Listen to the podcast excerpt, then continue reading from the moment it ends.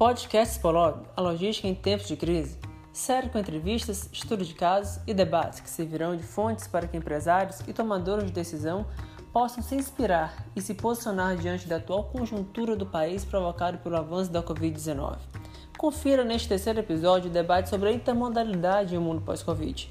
Os convidados desse episódio são Augusto Wagner, diretor-geral do CPTIB Tecom SA, Mário Povia, ex-diretor-geral da Agência Nacional de Transportes Aquaviários, ANTAC, e Walter Luiz de Souza, diretor de Relações Institucionais da Confederação Nacional do Transporte, CNT. Podcast Polog, realização Prática Eventos, patrocínio 7Ks, apoio TCR, Terminais Portuários Ceará, Temarco Logística e Saber Inovar. Bem, boa tarde a todos. Boa tarde a todos. Mais uma vez estamos nos encontrando para falar de logística em um tempo tão complicado, tão difícil, né? para todos os setores da nossa economia, para todos os setores, é, é, todos os segmentos da sociedade. Para a logística tem sido um desafio é, sem tamanho e esse é o nosso terceiro episódio do webinar da Expolog. Eu gostaria de iniciar esses trabalhos passando a palavra para a Inid Câmara, é, diretora-geral da Prática Eventos, idealizador, uma das idealizadoras e realizadora da Expolog. Então, Enid, por favor, faça as honras. Então, boa tarde a todos, sejam todos muito bem-vindos. Quero agradecer os parceiros dessa live, o amigo Augusto Wagner, diretor-geral do Septiba Tecom, o Mário Povia, ex-diretor da ANTAC, uma das maiores autoridades em multimodalidade, logística brasileira, o amigo Walter Luiz de Souza, diretor de Relações Institucionais da CNT, e também nessa sala conosco, os nossos patrocinadores desse projeto, Clóvis Nogueira, do Sete Casse, e Marcelo Maranhão, também do Sete Casse. Então, quero que vocês é, saibam que o Ceará, o Brasil, está muito feliz nesse momento, todos os parceiros da Spolog, de recebê-los aqui no terceiro episódio do projeto Webinar Spolog, Intermodalidade em um Mundo Pós-Covid. Então, a gente espera hoje ter também de vocês uma mensagem de todo esse momento, uma visão de futuro, né? Por, por onde, quais são os caminhos da nossa logística, né? A, par, a partir desse momento tão delicado que toda a humanidade passa e a gente acredita muito que só no diálogo, na construção de relações cada vez mais fortes, a gente conseguirá ultrapassar todo esse momento. Então, quero agradecer o Marcelo Bandiero, nosso consultor, que vai mediar mais um debate aqui conosco. E quero, é, antes de iniciarmos, ouvirmos aqui as boas-vindas também dos nossos parceiros da, de realização da Expolog, patrocinador desse, dessa live, o Clóvis Nogueira, presidente do SETCAS, né, uma instituição importantíssima dentro do tema intermodalidade.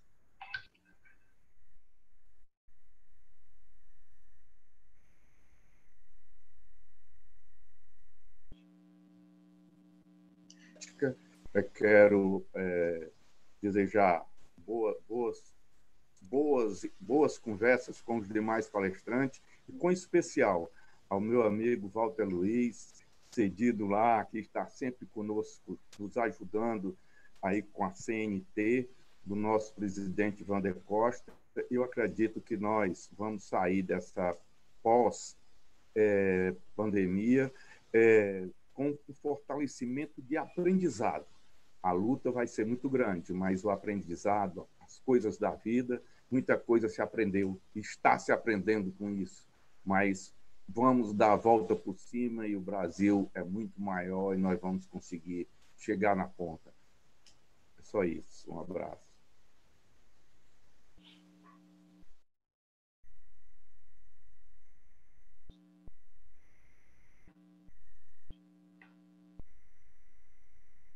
Marcelo Bandieira, nosso mediador. Agora é com Bom, você. Obrigado, obrigado, Enide, obrigado a todos os presentes. É, vou fazer uma breve apresentação de cada um deles, mas antes eu queria agradecer a audiência, né? É, as pessoas que estão investindo o seu recurso mais precioso, que é o tempo, e nos acompanhar para saber um pouco mais sobre o que está acontecendo na logística e os desafios é, que o setor logístico, de uma forma geral, está enfrentando, em especial o aspecto da intermodalidade, que é tema do nosso webinar hoje. Né? É, eu gostaria de falar da audiência, principalmente porque temos uma audiência crescente, viu? Debatedores e patrocinadores. Nós tivemos o primeiro webinar, ele aconteceu com o tema de logística em tempos de Covid. É, tivemos a Fortes Tecnologia, a CTI Cargo e a Pague Menos, falando sobre essas dimensões é, da logística. No segundo episódio, é, foi focado em portos, onde nós tivemos o Porto do Mucuripe, o Porto do Pecém e o Porto de Itaqui, debatendo as questões de atividade portuária. E esse terceiro episódio vai focar em intermodalidade, e para isso nós trouxemos lideranças do segmento logístico, é, fazer uma breve apresentação para, a partir daí, passar a palavra para vocês. Augusto Wagner, diretor-geral do Tecom Sepetiba, é economista pela UNB, com pós-graduação em Gestão Integrada de Empresas pelo IESE. Tem larga experiência no setor portuário e sua trajetória profissional inclui passagens por empresas portuárias e pela Secretaria de Portos, onde atuou como secretário executivo. Mário Povia, ex-diretor-geral da ANTAC, especialista em regulação, é engenheiro, graduado pela Universidade Mackenzie e bacharel em Direito pela Universidade Paulista. Possui pós-graduações nas áreas de administração de empresa, direito processual e do trabalho, ambas pela Mackenzie, e regulação de serviços públicos pela Fundação Getúlio Vargas. Walter Luiz de Souza, diretor de Relações Institucionais da CNT, Confederação Nacional de Transportes, é formado em Engenharia Civil pela UNB, com especialização em ferrovias pelo IME, pós-graduado em transportes na Bélgica pelo Instituto Internacional de Formação de Transportes e possui curso de gestão avançada de empresas também pela é, Business School da IESE em Barcelona. Talvez tenham sido até contemporâneos, né? É, já que fizeram a pós-graduação na mesma escola. A Spolog é a maior feira de logística do Norte e Nordeste. Ela vai acontecer mais uma vez, 15ª edição, vai acontecer esse ano, nos dias 25 e 26 de novembro, lá no Centro de Eventos de Fortaleza, estado do Ceará. Então, eu queria passar a palavra para Augusto para fazer as suas considerações iniciais.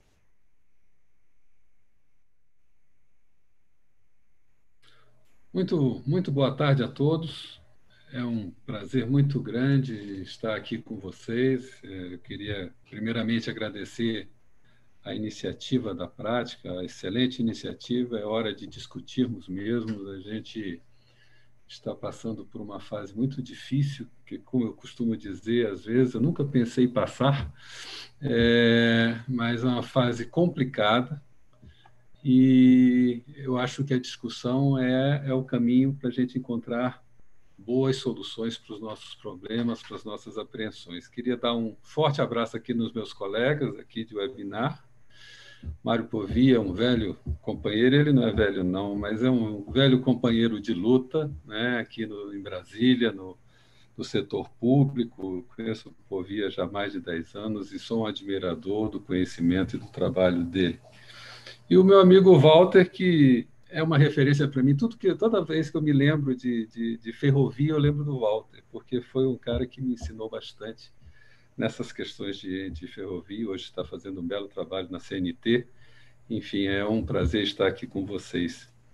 Mas eu vou deixar o desenvolvimento dos trabalhos para depois. Eu só queria dizer que a gente está num tema aqui muito importante para a logística e um tema de crescente importância para as empresas, que é o que a gente chama de intermodalidade, um pouquinho diferente de multimodalidade. Eu prefiro chamar multimodalidade, porque é mais integrado, dá uma ideia de integração maior e do ponto de vista fiscal também é mais integrado.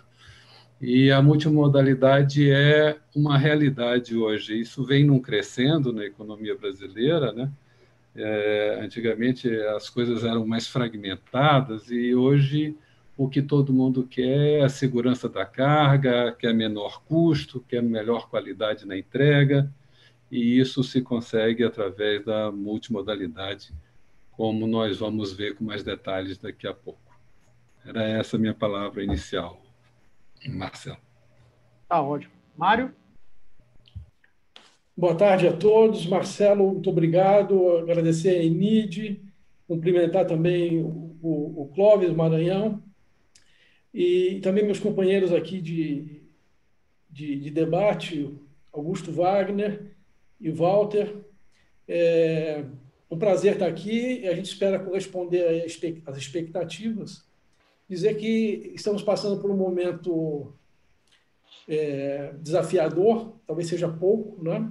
Realmente um momento inédito, provavelmente, na, na, vida de cada um de nós, a nossa geração, e mesmo as gerações anteriores e a posteriores, é, não, não, viveram é, essa experiência. Portanto, o, o pós-Covid, na verdade, é um verdadeiro esforço aí de futurologia, né? para a gente saber como que é, como vai ser aí esse day after, com que ritmo a gente sai desta desta pandemia e, e, serão provavelmente ritmos diferentes é, dependendo do, do business de, de cada é, de cada empresa, de cada ramo e também de cada país, né? Dado que essa crise ela pegou, ela pegou vamos dizer, o mundo em, em diferentes estágios, né? Europa e Japão né? num, ritmo já de estagnação é, de longa data, né? Pegou Estados Unidos com pleno emprego, né? A China crescendo forte, né? E, e nos pegou também saindo de uma crise. Foi uma pena, a gente vinha janeiro e fevereiro com um horizonte é, econômico bastante interessante, com, com, o Ministério da Infraestrutura fazendo um trabalho fantástico em termos de é, de dar um, uma, uma, nova cara, uma nova agenda para, para, para a logística brasileira. E, infelizmente, é, quando a gente estava provavelmente num processo já iniciando uma retomada, veio, veio a pandemia. É, a nossa lição de casa agora né, é, é tentar colocar as coisas no, nos trilhos o mais rapidamente possível. E, claro, há uma preocupação grande com relação a, a uma, talvez uma recessão, a questão envolvendo é, desemprego. Acho que também o governo brasileiro tomou algumas medidas bastante adequadas, né, no sentido de, de manter é, emprego, de, de, que as empresas, é, de uma certa forma, puser, dessem ter mecanismos de flexibilização para manter o emprego. E, e tomara a gente é, conclua essa etapa é, da, da, pandemia e saia para uma, para uma normalidade o quanto antes, para que, para que a gente não tenha aí, vamos dizer, sequelas maiores. Né? Mas eu não quero me alongar muito agora, acho que a gente vai ter oportunidade para, debater isso um pouquinho mais adiante. Mas, por hora, eu acho que é um, é um pouco do panorama que a gente tem, e mas muita esperança. Né? Apesar do cenário ser desafiador, o, o Brasil é um país de oportunidades e, e sem dúvida nenhuma, nós haveremos de enxergar aí é, uma possibilidade de sair é maior do que entramos aí nessa, nessa crise. Tá ótimo. Obrigado pelas contribuições, Mário. Walter, por favor, a palavra é sua. Boa tarde a todos. É um prazer muito grande estar aqui com amigos lá do Ceará. Enide, parabéns pela iniciativa. Ao meu amigo Clóvis, que sempre na, na frente do, das organizações do Ceará e o Maranhão também tem apoiado esse tipo de iniciativa e eu reitero aqui que a CNT sempre está apoiando essas iniciativas que fazem com que a gente desenvolva mais ainda o setor de logística, o setor de transporte. É, eu queria cumprimentar meus amigos, parceiros aí, que é o Gustavo, onde a gente já conhece de algumas operações lá no Porto de Sepetiba, né, onde a gente levava caminhões e trens para lá, teve um contato muito bom. E o Povia, que eu tive conhecimento dele pelo trabalho que ele desenvolveu à frente da direção-geral da ANTAC. Eu acho que são, isso aí faz com que torne a participação da gente cada vez mais responsável. É, eu queria também dizer que estou muito orgulhoso de participar um tema que foi que a intermodalidade, a multimodalidade, conforme corrigiu aí o Augusto, onde foi o tema da minha vida profissional onde eu, por onde eu passei, eu sempre atuei na multimodalidade. Então, eu tive trabalhando na ferrovia, onde participei como diretor da MRS, da LL, lá em Curitiba, e depois como executivo e acionista lá da Tora Transporte, que é uma das maiores operadoras logísticas do Brasil. E nesses, por onde passei, sempre tive desenvolvendo e sempre tive participando de grandes operações complexas da multimodalidade. Então, eu acho que isso aí, além de estar cercado de pessoas que eu conheço pelo currículo e pela competência, também é o motivo pela minha motivação de atuar num setor tão importante, que é tão vital e tem tantas perspectivas para o Brasil. É, eu queria reiterar também que o que eu já aprendi nesse momento, desde fevereiro para cá, mostra uma coisa: é nas crises, né, são nas crises que a gente aprende mais. Eu já desenvolvi tanto processo, mesmo tendo em, estando em home office, agora estamos por um decreto que o governo do Distrito Federal liberou as instalações da CNT para trabalhar por ser uma das prioridades do setor. O transporte é uma das prioridades por conta do abastecimento, do suprimento aí do transporte em todos os setores. Então, a gente está trabalhando, obedecido todas as recomendações da Organização Mundial da Saúde, mas estou aqui uniformizado, de máscara, seguindo todo o processo de distanciamento. Estamos aí, vamos ver se a gente, se a gente consegue, com a nossa humilde contribuição, dar uma ajuda nesse debate. Ah, ótimo, obrigado. Ou seja, temos um time pesado de altíssima qualidade, né? muito capital intelectual, muita experiência. E aí eu gostaria de já introduzir conteúdo, né? já começar a aquecer um pouco o nosso debate. E aí eu pergunto, é, como a crise atual, a crise do Covid, ele impactou as operações no seu segmento? Seja é, é, numa perspectiva multimodal, seja dentro especificamente da sua modalidade é, onde você é especialista. É, queria trazer um pouco dessa, dessa visão de vocês sobre o que está acontecendo agora na sua, nas suas operações, ou nas operações vinculadas ao seu negócio. Augusto? É, muito bem. Olha, eu vou usar aqui o que o Povia já colocou, né, que os países, os pedaços do globo em crise têm times diferentes da crise. Né? E eu diria para você que no setor portuário, até o presente, presente momento, não, a crise ainda não chegou. Né? Nós ainda estamos recebendo, importando, exportando mercadorias que já vinha de um fluxo normal aí do primeiro trimestre e abril ainda não apresentou um, um resultado muito diferente. Já visto que um trabalho recente da Secretaria de Portos Contac apontou uma queda de 1% só na, no volume agregado de cargas aí do Brasil em abril. Então, isso, isso no primeiro trimestre, né, isso mostra que a crise está chegando no setor portuário e no setor de logística. E a gente, em termos de atuação, a gente, a gente tem perspectivas bastante interessantes nessa, em meio ao, à Covid. Né? Primeiro, a gente tem que partir de um pressuposto que nenhum de nós pode esquecer: é o seguinte, transporte de cargas é um item importante na, na economia que ninguém desconhece. As empresas gastam de 5% a 20% do seu faturamento bruto em logística. Isso é, uma, é um dado extremamente relevante. Então, a, e a carga ela tem que andar. Então, vai se dar de um jeito para que a carga ande. O volume talvez seja menor, mas terá muita carga para se transportar. O, o mundo, o mundo Covid, o mundo pós-Covid exigirá mais eficiência da logística.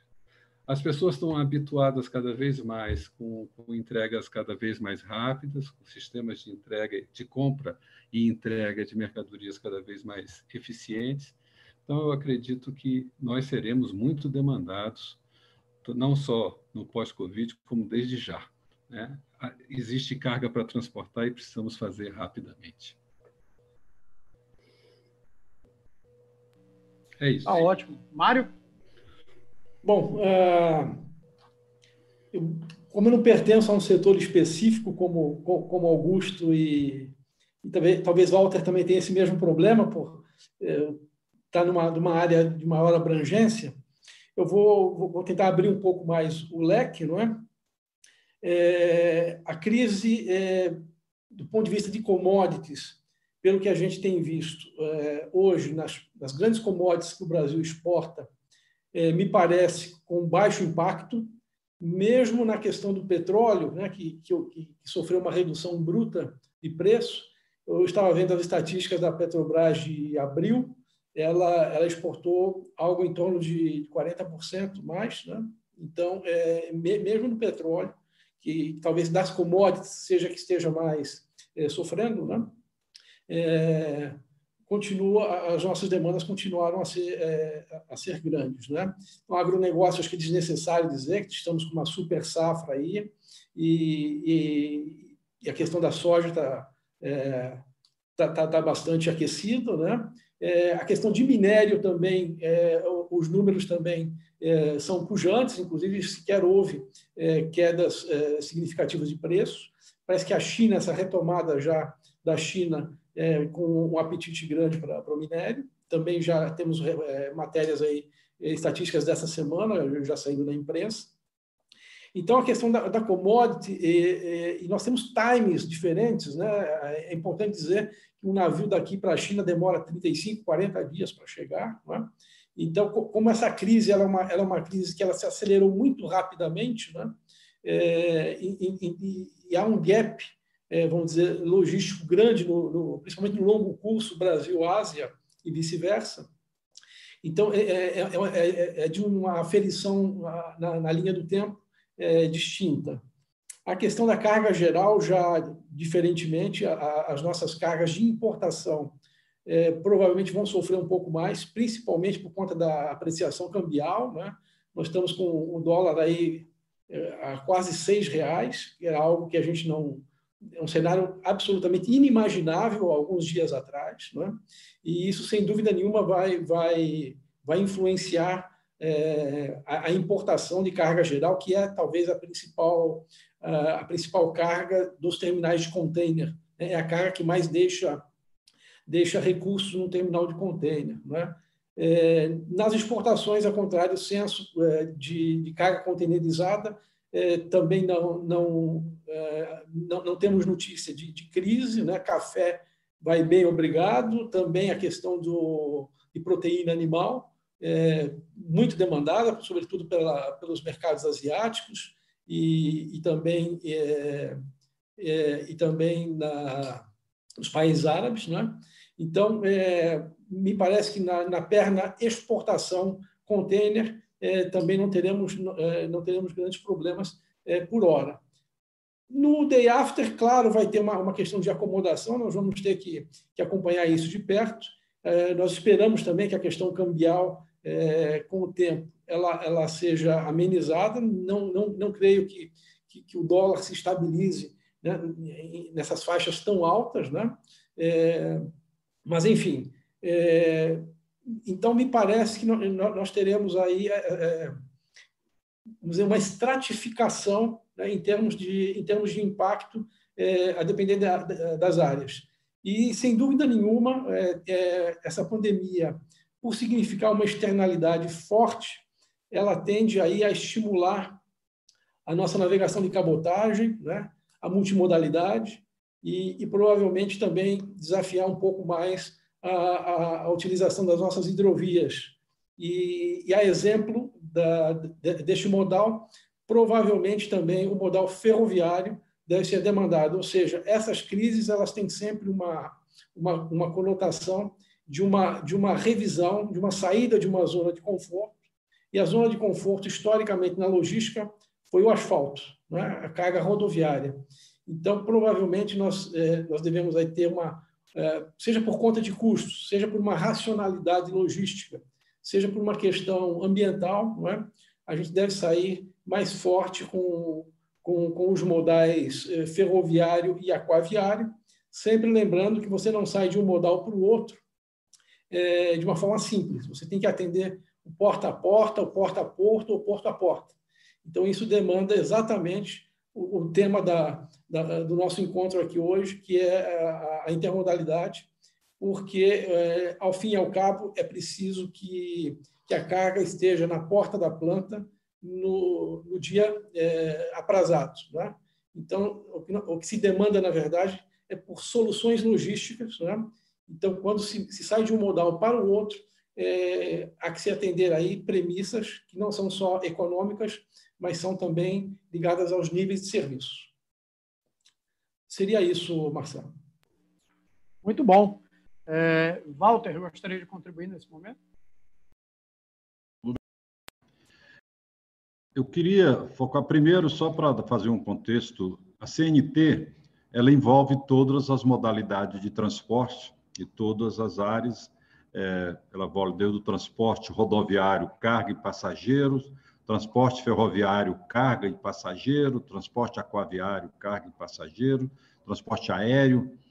Mas eu queria, pela especificidade do tema, eu queria focar um, praticamente no setor de carga é, se alguma correção diferente, por favor, Marcelo, você me corrija. Mas eu queria só fazer um apanhado. O que aconteceu, primeiro, fazendo o que nós sentimos na largada, quando começou tudo isso, no, aí na virada de fevereiro para março, foi um impacto forte, principalmente em dois setores muito fortes, que é o transporte rodoviário de passageiro urbano e o transporte aéreo. Essas empresas assim, é um tema específico que nós tínhamos trabalhado muito, e principalmente também o pessoal metroviário, que é um das pessoal filiado à CNT. Muito, para você ter uma ideia, no setor metroviário, o Brasil transporta por mês de, ferro, de, de, de passageiro de trem, de metroviário, em torno de 250 milhões de pessoas. Isso caiu para 20%, 40 e poucos milhões. Você imagina o que foi afetado isso às empresas. No setor Aéreo não se fala, as frotas tudo parada, tudo. No setor rodoviário de passageiro, a queda de, de faturamento na largada foi 90%, 95%. Então, você imagina o que está acontecendo com essas empresas. Isso fez com que o nosso trabalho de gestão e atuação, as entidades que lideram esses setores, elas estão realmente trabalhando porque as empresas chegaram num ponto Está todo mundo passando por um sufoco muito grande, como a maioria dos setores. Mas eu queria focar especificamente no setor de carga, que é o tema do nosso, da nossa conversa aqui hoje. Obviamente que eu não posso me furtar a conversar sobre esses outros, mas vamos focar aqui no setor de carga. É, o que a gente sente é o seguinte: primeiro, nós, o primeiro momento que nós tivemos, houve uma queda, para você ter uma ideia, no setor de carga, estou falando especificamente do setor rodoviário de carga, houve uma queda na largada em torno de 40%, 50% no faturamento das empresas. E, e, isso, obviamente, que teve algumas conversas, conversamos muito com o governo para regularizar esses entendimentos. E uma coisa que tomou nosso tempo, que fez com que todas as entidades e as empresas focassem, foi não deixar faltar suprimento no supermercado. Então, a primeira ação que foi feita, que nós fizemos, foi trabalhar junto ao governo, junto ao Ministério da, da, da Saúde, eu mesmo eu estive envolvido, falando com o secretário Wanderson de Oliveira, que foi mantido pelo novo ministro, ele continua lá à frente da Secretaria de Vigilância Sanitária, nós conversamos e conversamos com o Ministério, fizemos convênio com o Ministério da Infraestrutura, para que colocasse o setor de transporte como prioridade para que ele pudesse transitar, pudesse chegar e não faltar, não faltar mercadoria no supermercado, não faltar, por exemplo, você deve ter, ficar sabendo que, por exemplo, o governo do Rio de Janeiro, no primeiro momento, proibiu a entrada de, de, de entrar no município do Rio de Janeiro. Você imagina, proibir os caminhões para suprir o supermercado. Então, foi uma ação feita através de federação do pessoal dos empresários de transporte rodoviário de carga do Rio de Janeiro, para que deixasse, convencesse as autoridades locais para que entrassem veículos na cidade, porque não podia. Então, isso foi, e o Ministério da Infraestrutura, através do DENIT, através das entidades, a Polícia Rodoviária Federal e o Ministério da Saúde, que nos atendeu prontamente fornecendo vacinas para que os motoristas já estavam assustados de, de, circular. Então, nós criamos um programa junto com o Ministério da Infraestrutura e da Saúde para que tivesse vacina do, da influenza, para que os motoristas fossem vacinados nos pontos de apoio da Polícia Rodoviária Federal, nos pedágios, nos, no, nos pontos do SES Senat. Pra, então, o primeiro momento foi nos adaptar ao momento da crise para que não faltasse o suprimento e não faltasse nas cidades. Eu acho que esse momento, a avaliação que fez, o primeiro momento foi estressante, foi muito tenso, mas eu acho que agora, apesar de a, a crise estar tá aumentando ainda, mas isso já é um ponto que a gente, hoje, ao menos, a gente já se dá é, um pouco tranquilo que não faltará alimento na prateleira de ninguém. Houve entendimento com os governos estaduais, o governo federal. Para você ter ideia, o Ministério da Infraestrutura criou um comitê de crise, um bonsema, que a gente fazia videoconferência, duas, três videoconferências por semana, onde envolvia todas as pessoas para que fosse atualizado os pontos. Isso foi, uma, foi um ponto positivo e foi uma, digamos, um entendimento que facilitou com, e teve o fato aí do Ministério da Saúde que conseguiu suprir a quantidade de vacina, porque no primeiro momento teria que ser vacinado é, com a questão da influenza. Esse é um ponto. E um outro ponto que é importante também foi a questão de adaptar a questão da medida provisória 936, que houve aquela redução de salário, redução de jornada. Então, esse trabalho, no primeiro momento, foi um trabalho que teve, por parte da entidade de classe do setor de transporte, CNT, fizesse com que nós tivéssemos uma, uma dedicação, e, claro, envolvendo as outras federações estaduais, para que isso fosse feito uma adaptação rápida. Então, isso foi, e esse entendimento, junto com o Ministério, nós tivemos algumas audiências com, com o próprio ministro Paulo Guedes, tivemos videoconferência com o próprio presidente da República, onde foi colocado alguns pontos importantes sobre isso. Eu acho que esse ponto, quer dizer, que é um trabalho que vai desde conversar com a transportadora, com as empresas ferroviárias, no caso das, das entidades que envolvem o transporte ferroviário.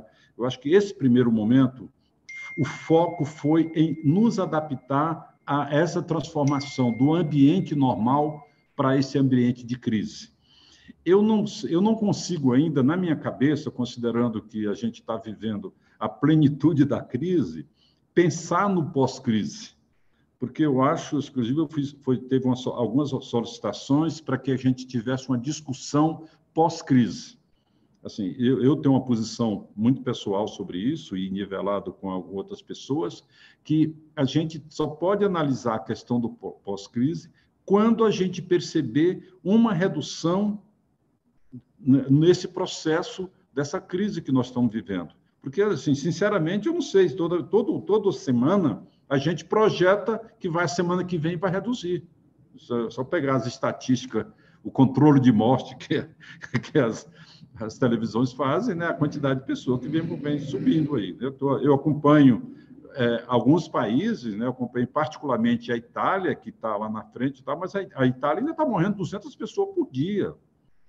Então, eu acho que nós temos que trabalhar ainda é nos adequar a essa, nos adaptar a esse modelo, porque na hora que começar a, a, a reduzir as questões de incidência de pessoas com a doença, de mortes, tudo, nós temos que começar a pensar no, no day after, como bem falou o Povia. Então, mas por enquanto nós temos que nos adaptar. O que nós estamos fazendo nesse momento é nos adaptando, adequando a essa questão. Claro que passa pela ajuda do governo, porque você imagina uma empresa que tem uma redução de faturamento de 90%, 80% e tem que manter o emprego, como é que ela consegue? Então, houve um entendimento do governo de postergar os parcelamentos aí de PIS/COFINS, é, postergar prestações do, do BNDES de pagamento disso foi então tem tudo foi publicado através de algumas medidas provisórias foi atendimento então nós temos nós estamos nos adaptando ainda apesar de já já estamos adquirindo essa experiência mas eu acho que nós temos que focar ainda na solução dessa adaptação.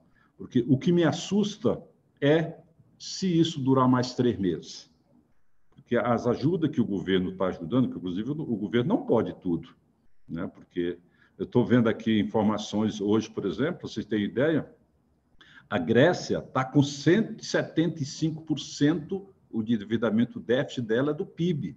A Itália está chegando no 100%. Tá? Então, são coisas muito. O Brasil, com certeza, a previsão do, do déficit público era de cento e pouco, 120 e poucos milhões, já estão falando aí em 400 milhões. 400 bilhões.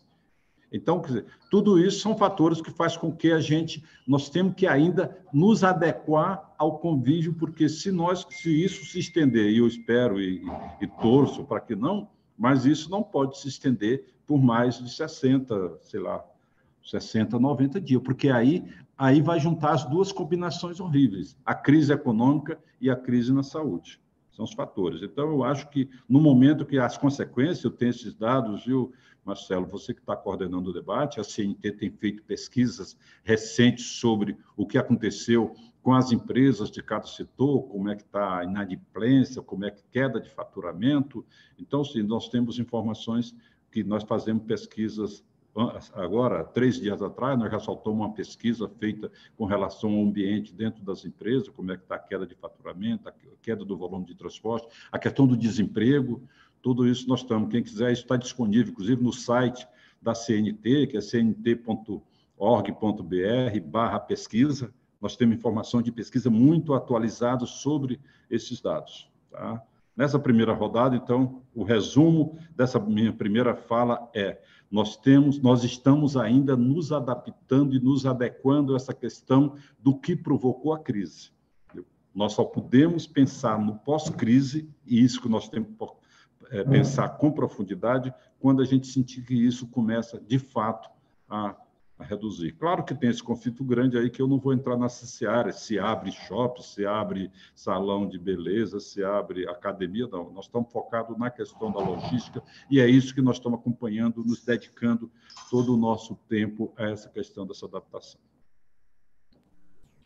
Ótimo. É, essa primeira rodada foi ótima. Eu, eu, alguns aprendizados, pelo que eu entendi, é que, primeiro, é, não dá para pensar a logística como um todo, né? entender o segmento da logística sendo impactado de forma igual e que o timing é diferente, então os portos ainda não sentiram, mas o transporte rodoviário de, de passageiros já está sentindo fortemente.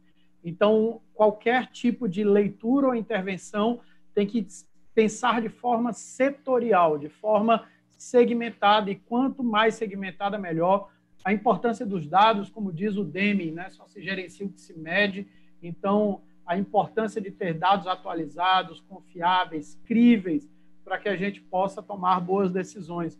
É, eu queria fazer aqui o papel de, de, de, de, ligação com a audiência. Então, nós já temos aqui presentes o Murilo Barbosa, da ATP, o Carlos Maia, da Termacologística, Carlos Câmara, advogado, parceiro, Reinaldo Ruela, da Open Port Sistemas, Jesualdo Silva, da BTP, Elisângela Lopes, da Confederação da Agricultura, Brasília, ligada na, no nosso webinar, Cláudia Borges, gerência de RI da BTP, Murilo Pacheco, da CPTIBA, olha aí, CPTIBA uhum. presente, Augusto, é, manda um abraço para ele, é, Adilson, da Secretaria de Assuntos Portuários, olha aí, a, a, a turma de portos aqui presentes, Hermes Monteiro, grande parceiro da nova era aduaneira, é, Coronel Romero, da Câmara Brasil-Portugal, Roberto, da Star Logística, é, Expedito Júnior, da Sete Cassi, trazendo aí a audiência também. Então, é, obrigado aí pela, pela audiência de, de todos, né? É, se falou agora, né? Eu acho que foi unânime também a questão de que não dá para pensar no pós-Covid quando o Covid ainda é tão presente no nosso cotidiano, né? Mas eu gostaria de perguntar para vocês que aspectos regulatórios hoje merecem atenção e seja porque eles já eram prementes pré-Covid, eram questões que a gente precisava prestar atenção e que se acentuaram com essa crise que, que a gente está vendo agora. Então, é um momento muito oportuno para falar disso, né? De que forma a gente deve trabalhar essas questões regulatórias para melhorar a multimodalidade é, que foi tanto falada e que está se acentuando mais agora nessa crise. Augusto? É, falar em aspectos regulatórios com o Mário por via do meu lado é uma pretensão muito grande, né?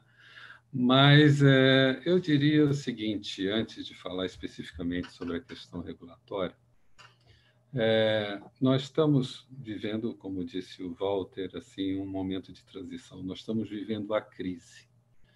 E essa crise a gente não sabe exatamente quanto tempo vai durar ainda, mas ela um dia acabará, com certeza.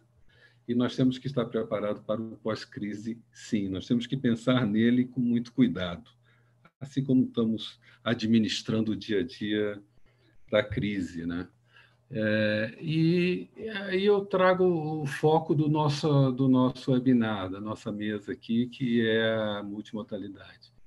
Eu acho que a multimodalidade é um processo que no Brasil veio começando aos poucos nos últimos anos e ela só cresce. Ela só cresce e com a crise crescerá mais ainda.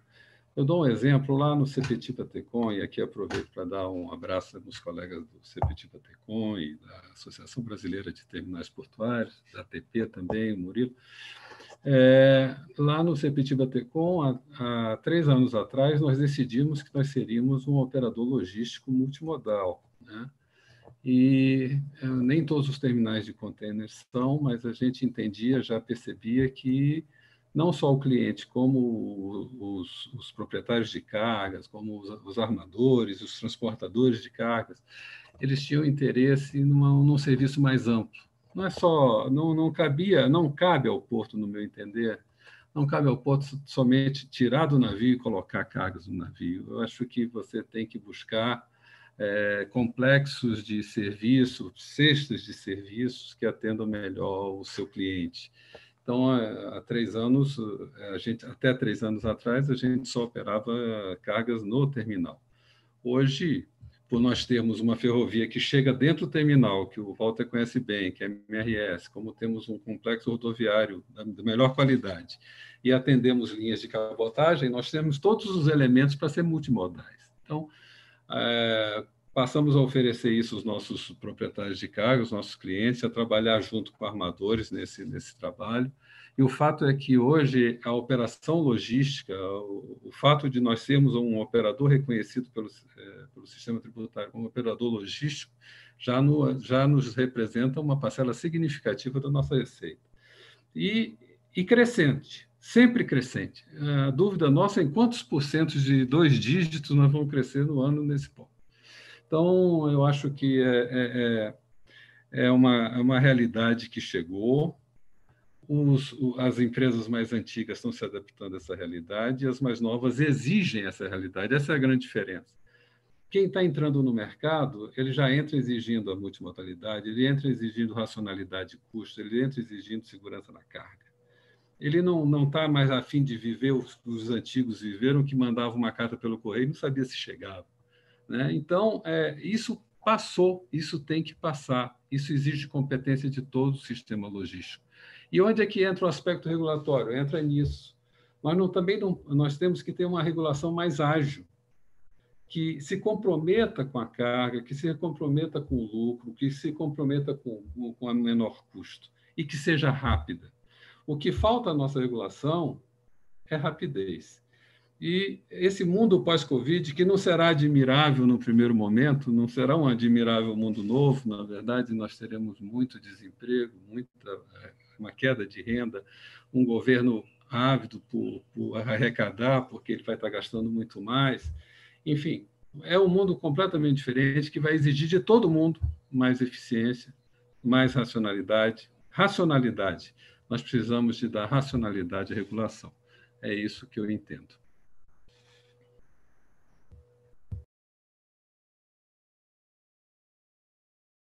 Posso falar, Marcelo? A palavra é sua. Muito bem. O... Eu, vou, eu, vou, tentar não ser repetitivo com, com as questões que, que Augusto já, já levantou, e, e inclusive parabenizá-lo pela, pela abordagem. E eu devo dizer que concordo em toto com, com o que ele eh, nos diz, né?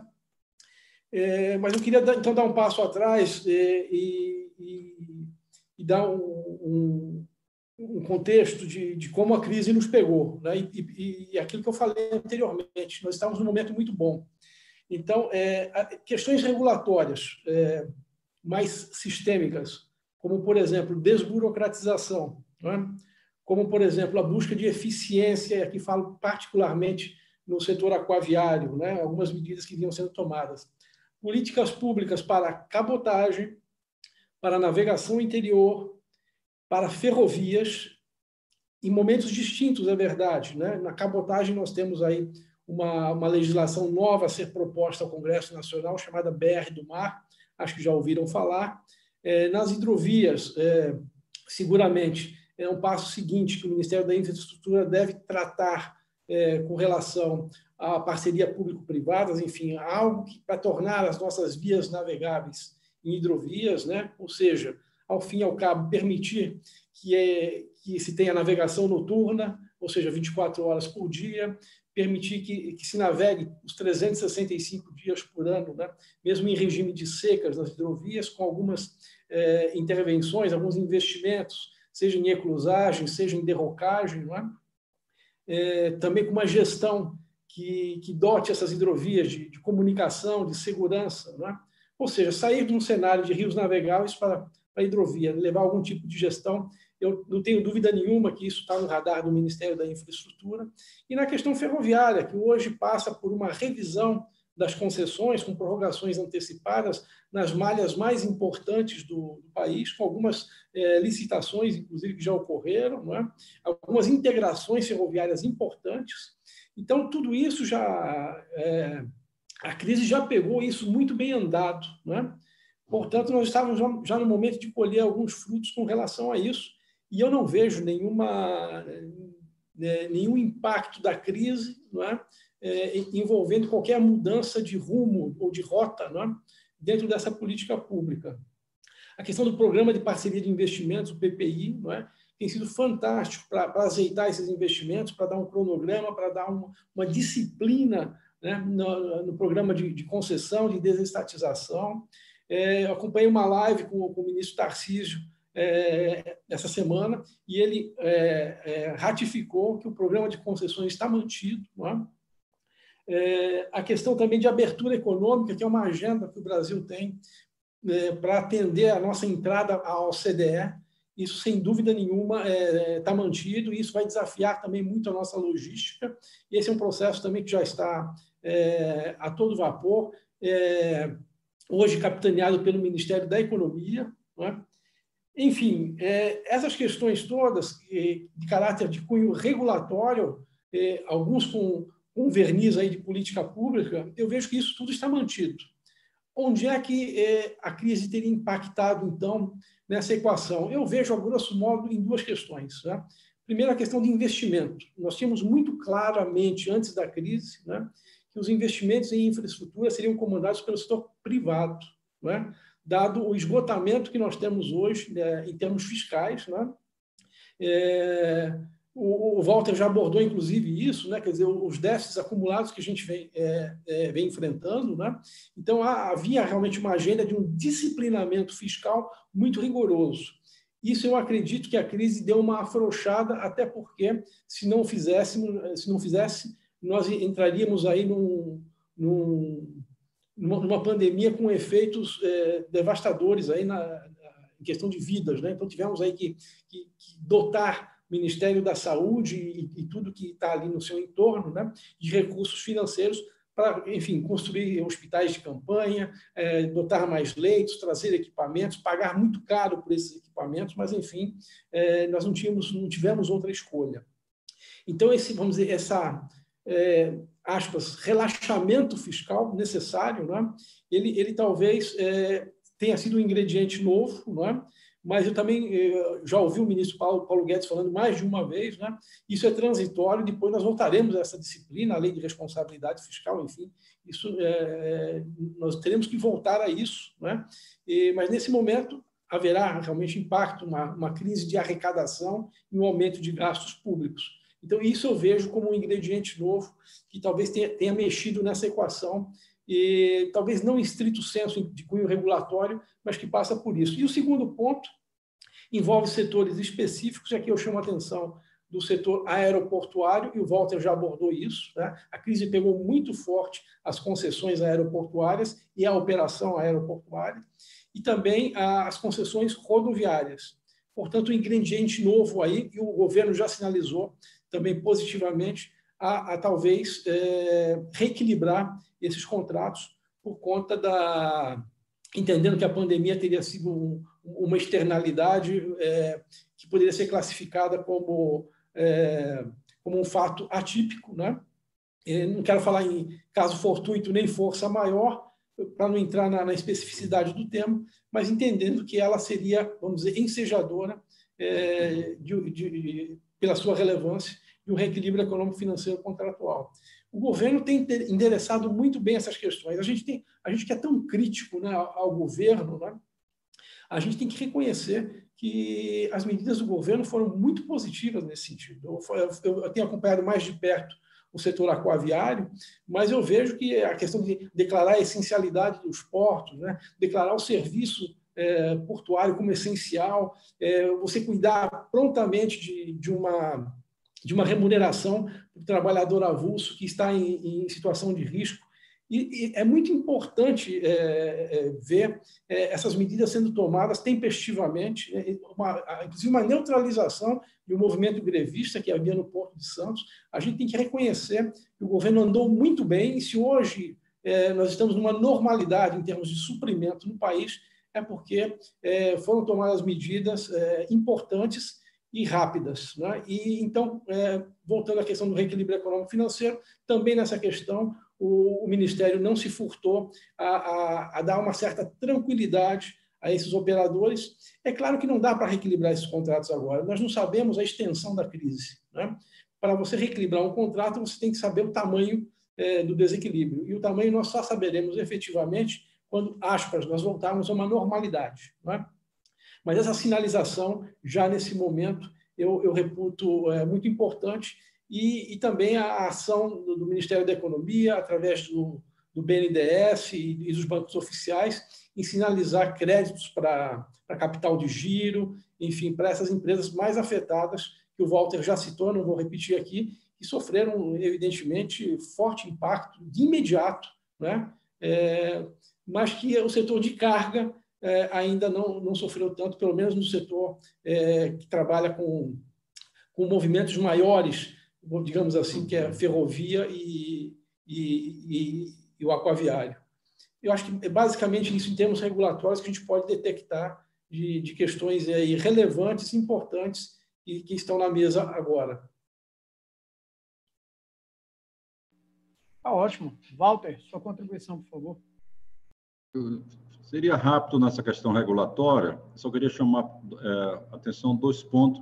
O que nós, como eu falei no começo, o que nós trabalhamos muito nesse, nessa adaptação do mundo normal para o mundo do Covid foi fazer adequações em alguns setores. Um exemplo, apesar de falar que não ia falar, mas vou repetir a questão, por exemplo, você imagina quem tem linha de ônibus na cidade e cair, você é obrigado a manter essa linha de ônibus, embora transporte uma, duas pessoas, mas a linha tem que continuar. É, você, porque você tem um contrato, tem uma regular, né, uma, uma, é regulado isso você tem um sistema de atender. É, então, isso é um ponto que, e também no caso do, do segmento rodoviário, foi feita algumas adaptações, inclusive rápidas, que, por exemplo, a carteira de motorista que vencia no, agora, como é que faz para renovar? Quanto tempo vai ser estendido isso? Alguns exames, alguns, quando você quer mudar a classe da carteira, de carteira B para C ou coisa parecida, então tem que ser feito um pleito junto à NTT para que isso fosse prorrogado. Então, essas ações, tudo isso são ações de adaptação da crise, da crise e ações regulatórias.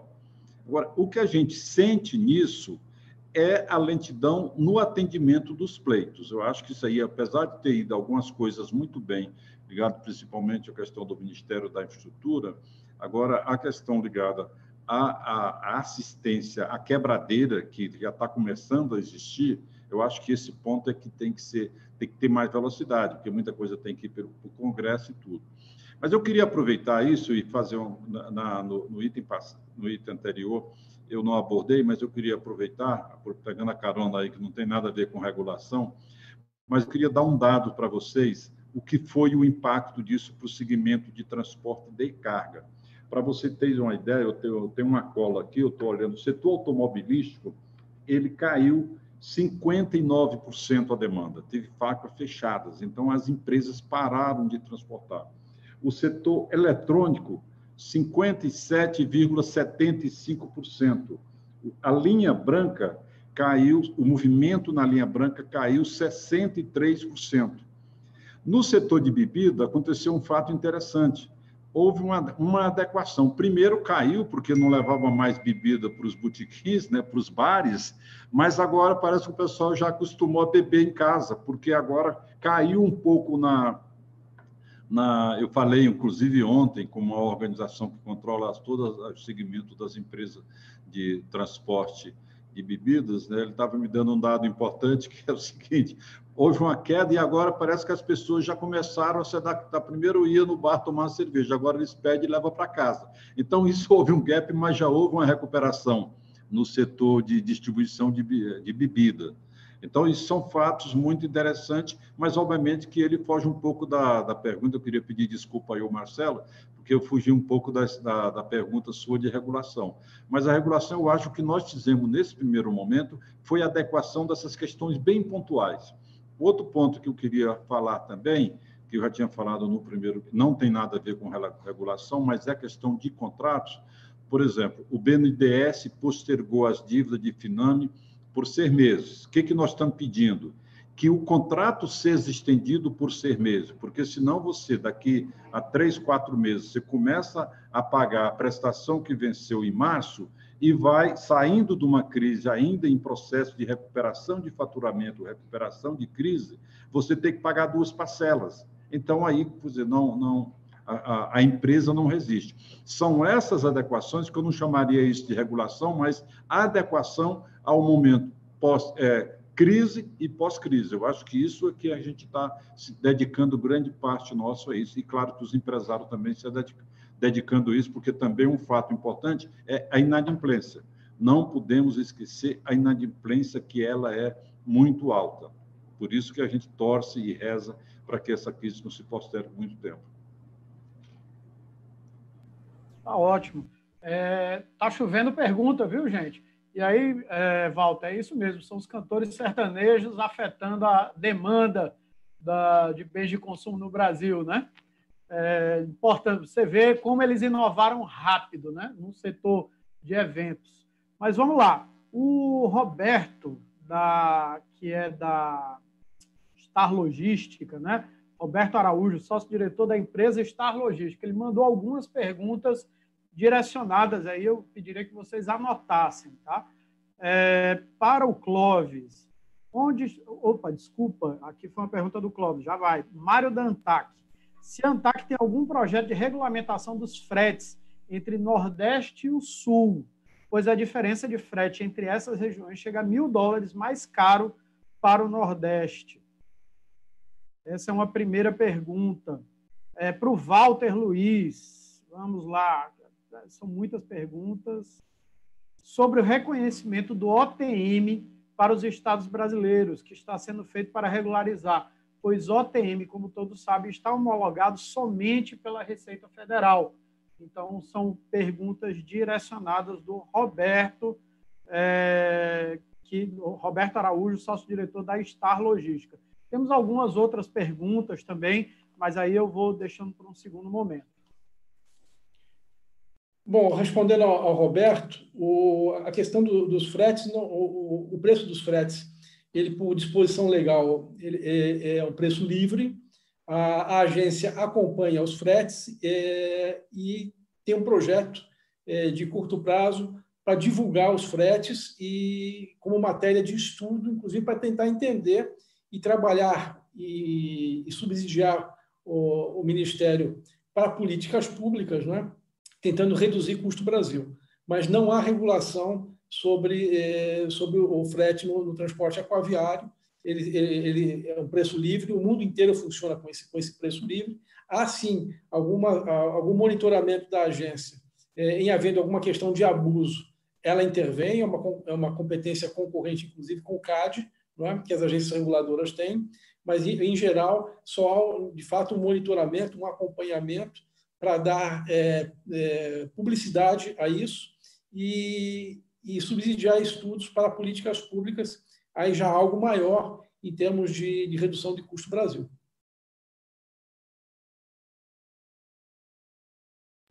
Walter, gostaria de falar sobre a questão dos OTMs.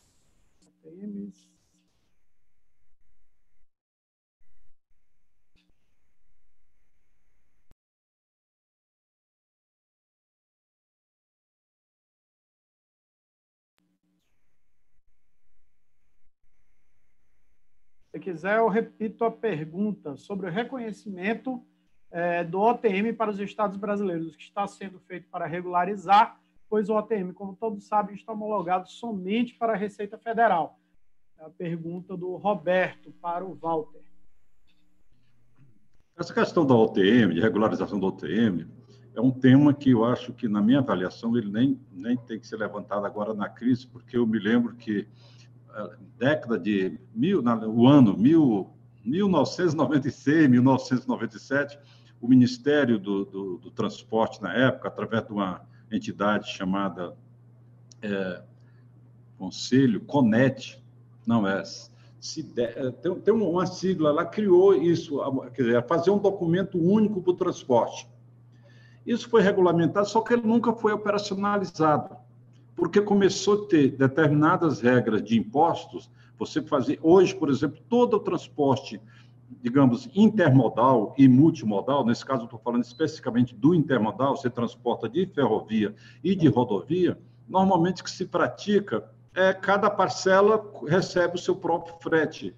Não, não existe o conceito de como o imposto repica sobre, é, ele incide sobre toda a cadeia, acaba cada um fazendo. Você transporta por ferrovia, a ferrovia recolhe o imposto sobre a sua tarifa, depois vai por rodovia, a rodovia é, é, paga seus próprios impostos. Nunca foi regulamentado de modo que os operadores foram estimulados a praticar a intermodalidade do ponto de vista de, de tarifa e de, de imposto. Hoje é uma pena, nós estamos falando 20 e poucos anos depois, continua a intermodalidade funcionando, o transporte de container funcionando, mas cada, em cada etapa é, é, é pago é paga, paga o seu imposto. Então, eu acho que isso é um ponto que tem que ser regulamentado. Eu mesmo participei de muitos eventos tentando. Eu, eu me lembro que a empresa que na época eu era diretor dela, que era a Tora, é, a gente foi uma das primeiras empresas a ser, ser regularizado como OTM, Operador de Transporte Multimodal. E até hoje a gente não pratica. Aí, por, por amor de Deus, não vão botar a culpa no operador, né? Porque se fosse interessante, se fosse prático, já vinha praticando isso há muito tempo.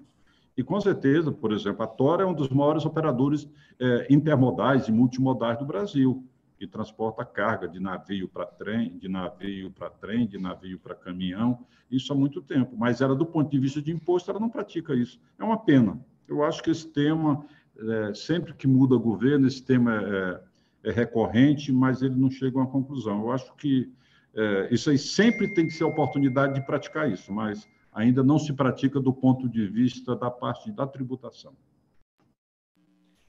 Bom, a, Marcelo, a gente está com uma participação. Oi.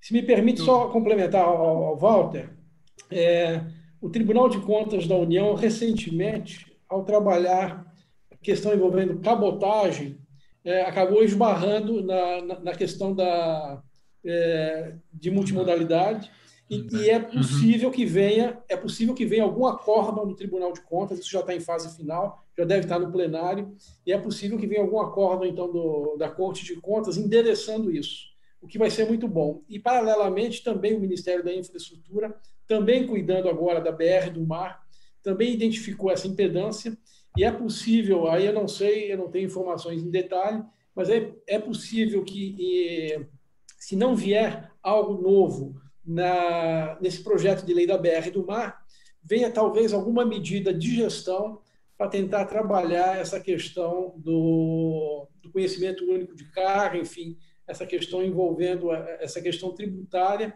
que envolve todas as secretarias de fazenda e daí essa burocracia, mas eu acho que a gente deve ter novidades eh, no curto prazo em relação a isso, só para complementar o que, que o Walter colocou. É. Augusto, gostaria de contribuir? Queria só fazer uma observação sobre o OTM. Eu acho que é um belo exemplo do que eu falei, da necessidade de ser ágil, de, de regulamentar mais rapidamente as coisas. Num, num mundo em que as pessoas terão receio de sair de casa, num mundo em que as pessoas estarão mais debilitadas, mais pobres, e num mundo que a gente não sabe exatamente qual será, né? com certeza repetindo o que eu falei, precisaremos ser mais competentes. Nós, operadores, nós, operador, nós operadores de logística e nós, governo. Né? É, o que o Walter falou e o que o Povia complementou a respeito do OTM é um exemplo daquilo que eu falei, do que precisa ser regulamentado e com rapidez. No mundo em que o e-commerce cresce alucinadamente, como é que você vai ficar preso à burocracia tributária? Que, que a, a, nossa sociedade, as nossas pessoas estarão mais descrentes daqui a dois, três meses, estarão sofridas o que, que elas vão querer? Elas vão querer rapidez, elas vão querer eficiência. A sociedade vai exigir isso. E não cabe a nós ficarmos discutindo o prazo do EVTE, o prazo do investimento, autorizar para comprar uma máquina, é, mudar a questão da tribut, é, tributária. Ah, porque o Estado tal não compatibiliza a alíquota com o Estado tal. O povo não precisa nem quer saber disso e nem merece. Então, eu acho que o OTM é um grande exemplo, é um grande exemplo de um papel efetivo de regulamentação que precisa ser mudado. É só um complemento. Muito bom. O Adilson, tá, da Secretaria de Assuntos Portuários, Indústria e Comércio da Prefeitura de Santos, está contribuindo bastante no YouTube. E nós temos algumas perguntas do Rômulo Menezes, tá? E aí eu deixo aberto, ele não direciona. A exportação de produtos agrícolas para o mercado chinês está ampliada. Isso não acarretará um desabastecimento interno? Isso é uma, uma dúvida frequente, né? É, Pré-Covid, inclusive. Né? É, o transporte de cargas no Brasil está ancorado no, moral, no modal rodoviário. Não seria interessante flexibilizar para evitar possíveis interdições com paradas do rodoviário e usar navegação de cabotagem? Foi falado alguma coisa nesse sentido já e aí é, a gente pode aprofundar, né? O transporte e basicamente essas duas perguntas do Rômulo, tem mais uma também. Os portos situados no Arco Norte, Bacarena e Itaqui, estão com demanda elevada. O que faltam são práticos. Para isso, trouxeram do Sul e Sudeste. Como se avalia essa situação? Eu deixo em aberto para quem quiser responder, não foi direcionado. Eu acho, eu acho que o Povia seria um grande respondedor dessas perguntas, mas eu, eu, queria dizer que eu não vejo desabastecimento em função da exportação, não. Essa é um, eu sei que é uma preocupação constante, permanente. Aqui eu não estou falando como sistema portuário, estou falando mais como um estudioso, economista. Eu não vejo desabastecimento, não, como um problema sério, não. Eu acho que isso está bem amparado no Brasil, está tá, essa questão está dominada, é tudo uma questão mercadológica, é mercado mesmo, que regre, o que a, a, a lei que rege, a lei que rege uh, as commodities é mercado puro. A, a, a carga irá para onde pagar melhor e, e, sempre haverá uma solução para não haver descontinuidade. É, quanto aos práticos, eu não, não sei, não sei falar. Eu acho que é um item importante da navegação, é um elemento que nos traz segurança na ancoragem dos navios. Né? É um serviço eventualmente caro, mas que se compensa pela segurança que eles, que eles trazem. Né? Então, eu não sei dizer. E havia uma terceira pergunta, que seria sobre a, o transporte rodoviário que pode ser impactado por barreiras. Né? É, exatamente. Eu acho que o Brasil tem tem procurado, é, é, aqui é uma iniciativa atual, no governo atual, de fortalecer a cabotagem, estão estudando bastante o assunto. Eu acho que a cabotagem é a saída para um país com as dimensões brasileiras, né, além da ferrovia. Essa, essa opção rodoviária é muito discutida, mas ela, é, ela, ela subsiste porque ela é barata. Né? É, é, nesse mundo de, de, de transporte de cargas, o que manda é o preço o preço do transporte, o preço do frete, e, e, ainda eu não sei como, mas o transporte ferroviário consegue ser mais barato que o, que o transporte ferroviário. Mas é uma, é uma conjuntura brasileira, realmente. É isso.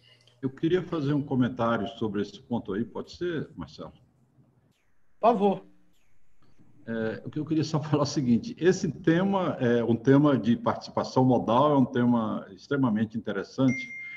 E eu quero dizer o seguinte: eu já fiz vários ensaios especialistas também já fizeram vários ensaios. É o seguinte: quando você pega a participação e tira o heavy haul, né, tira a carga pesada, tira os commodities, os minérios, a soja, por exemplo. Então, é o seguinte: hoje o perfil é esse: 65% rodovia, 20%, 20 e pouco por cento ferrovia, o hidroviário o restante, tem o rodoviário pequeno, mas quando você tira a participação dos commodities, dos, da, dos minérios, da soja e tudo, a participação rodoviária se aproxima de 90%. A carga geral, a participação do rodoviário é 90%, e se aproxima de 90%. Então, a questão é, primeiro, o Augusto falou uma verdade sim, o transporte rodoviário no Brasil. Por que, que na, nos Estados Unidos o transporte rodoviário tem uma participação elevada? Porque o frete rodoviário por frete ferroviário tem uma, tem uma distância grande. No Brasil, primeiro o Brasil tem uma, um transporte, a distância média do transporte ferroviário, ela gira em torno de 450 quilômetros. Então, é o seguinte, então, por exemplo, você pegar uma carga no Rio e levar para São Paulo, na hora que fazer o transbordo e entregar, ela demora mais e custa mais caro. Por que, que nos Estados Unidos essa, essa coisa é importante? Porque você atravessa, você vai de Chicago a Los Angeles, aí você tem um frete ferroviário, o transporte rodoviário não é competitivo.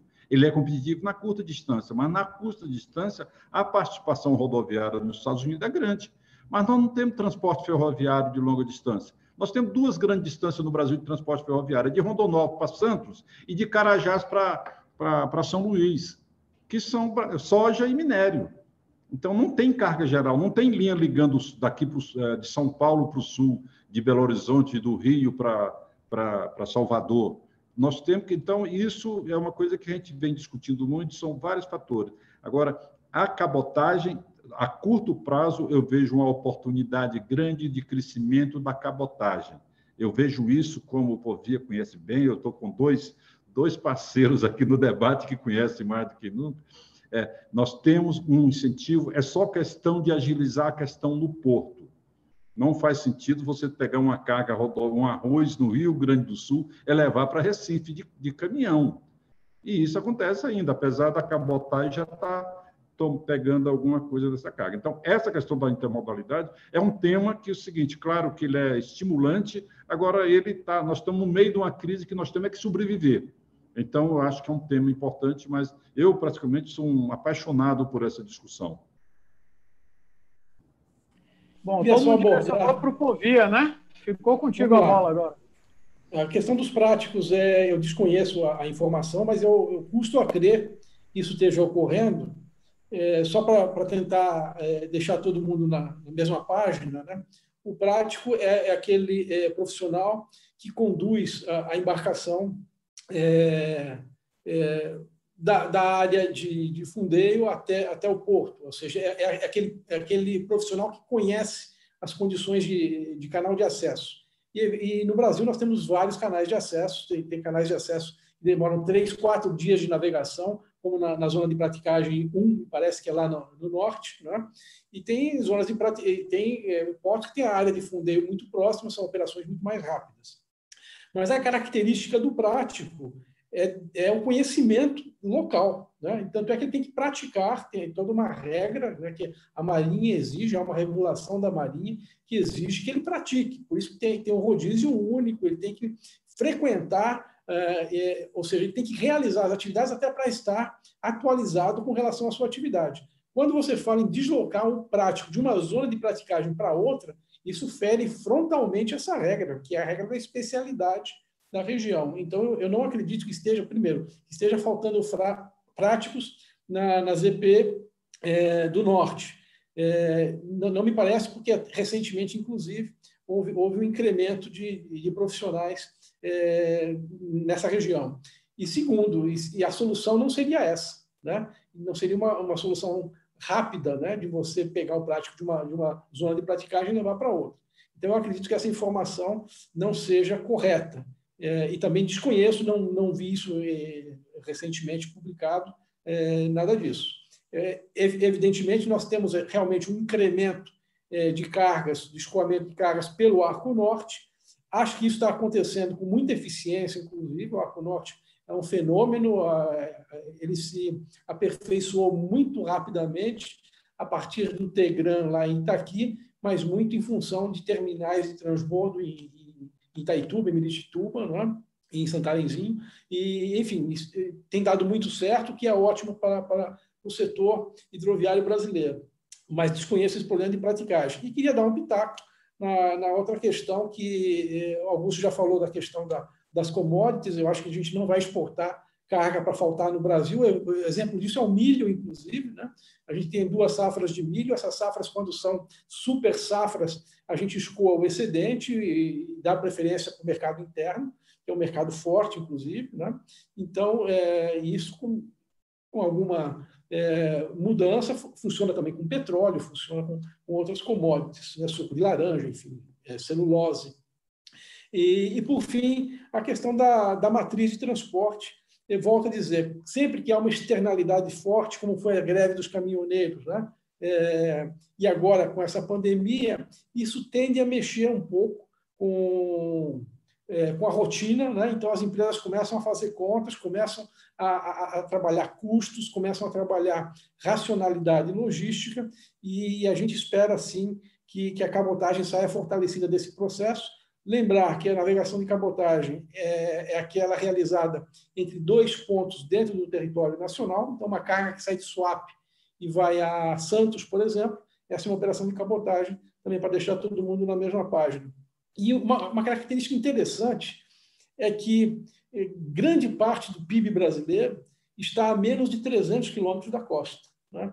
Então, é, a cabotagem seria efetivamente uma grande solução né, para, para, vamos dizer, é, é, tanto captar essa carga na origem, quanto, é, quanto é, distribuir no destino.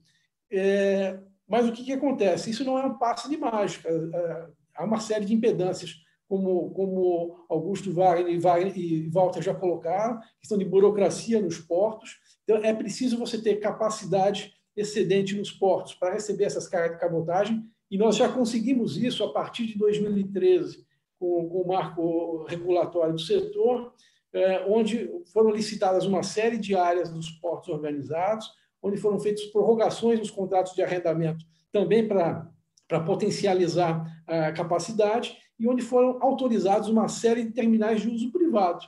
Então, esse, esse incremento de infraestrutura portuária, essa providência já foi tomada. A outra medida era uma medida de, de viabilizar é, a oferta de embarcações na costa brasileira. A gente já vem crescendo na cabotagem a dois dígitos, principalmente a cabotagem de carga geral, a cabotagem de commodities já funciona muito bem, mas a de carga geral, que é essa que Walter estava se referindo, está muito concentrada no rodoviário. A gente já vem crescendo a dois dígitos.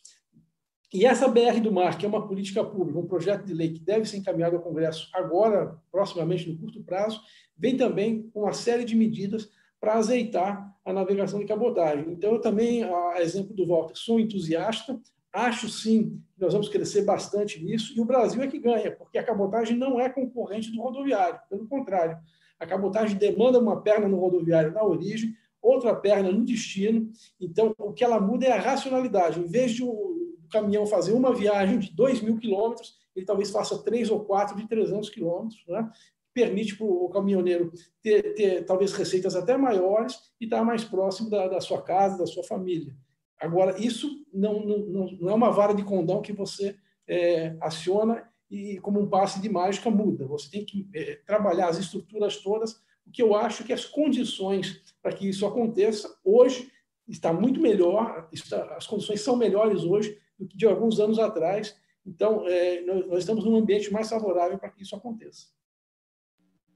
Bacana. Também citar a presença né, do André Magalhães, Carlos Alfinger, da Vale SA, e o Carlos Alberto, da TC, TC Termaco, nossos apoiadores.